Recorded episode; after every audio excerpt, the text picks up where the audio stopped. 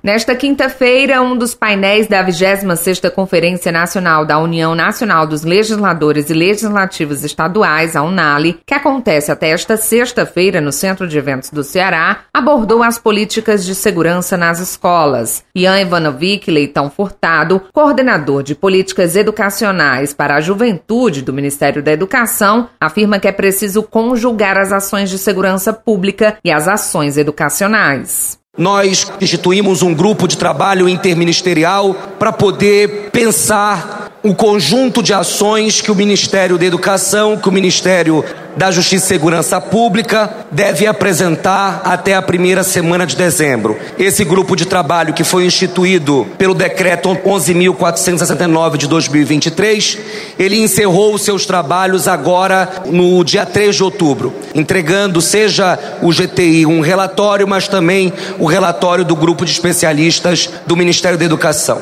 De pronto, nós mantivemos contato com o Concede e com a Undime. Da dinâmica do nosso país, nós estamos falando de mais de 5 mil municípios, era impossível nós conseguirmos orientar as redes estadual e municipal de educação, mas também as escolas particulares, sem alguns parceiros estratégicos como o Concede a Undime, que são a representação dos secretários estaduais, dos secretários municipais de educação.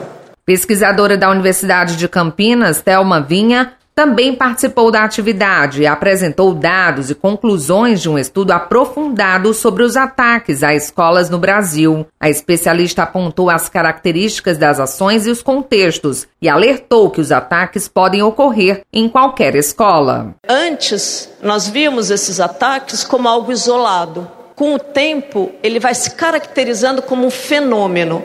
Um fenômeno por quê? Porque ele tem características distintas de outras violências. O que, que nós consideramos ataque em escola para fazer parte dessa pesquisa? O que, que entrou nesse estudo? São ataques cometidos por estudantes e ex-estudantes. No Brasil, com vítimas fatais, nós tivemos três com pessoas externas, que não eram estudante e ex-estudante. Mas a maior parte é cometida por estudante e ex-estudante. É isso que entra no nosso estudo. Eles acontecem na escola de maneira intencional. Eles não escolhem um terminal central de ônibus que tem muito mais gente. Eles vão na escola de uma maneira intencional. Além disso, eles são caracterizados por duas grandes razões. Eles são crimes de ódio, ou no caso dos adolescentes, atos infracionais análogos, ou de vingança, de ressentimento. E além disso, eles caracterizam por planejamento. Não é aquela coisa, teve uma briga e tirou uma faca. Não, eles foram planejados.